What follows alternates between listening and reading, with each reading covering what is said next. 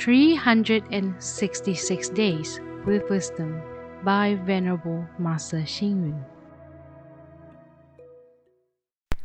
September 1st. In self contemplation, seek within oneself. In self renewal, purify self continuously. In self practice, do not search externally. In self detachment, do not differentiate. Every morning we sweep and clean the house to keep it spick and span. We dress neatly to project a new and fresh image. We read the newspapers and watch television to gather the most up to date information. We seek new things, hoping to progress with time.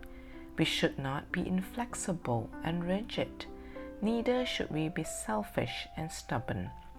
We must realize that many wrongs do not make a right. The meaning of daily renewal is for us to be ready to accept good advice, to be kind hearted, to be bold, to accept changes, and to overcome our self interest in favor of the common good. If we do not take a step back, how are we to stride forward in a new direction?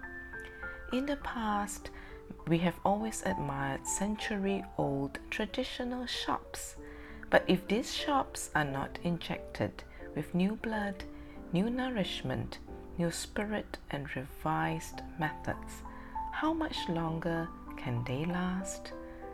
Buddha taught us about the three Dharma seals, the Four Noble Truths, and the truth of emptiness.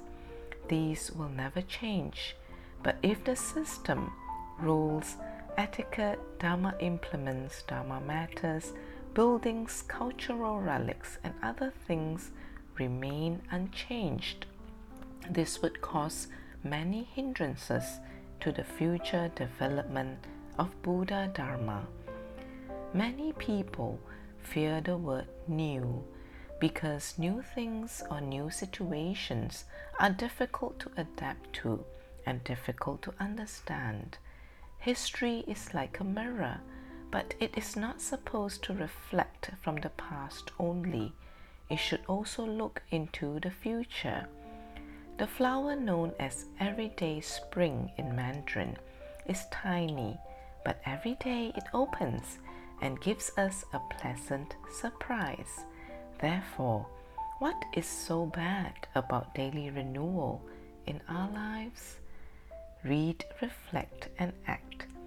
For daily renewal to happen, we are required to stride forward in a new direction. But how are we going to do this if we do not make way by taking a step back?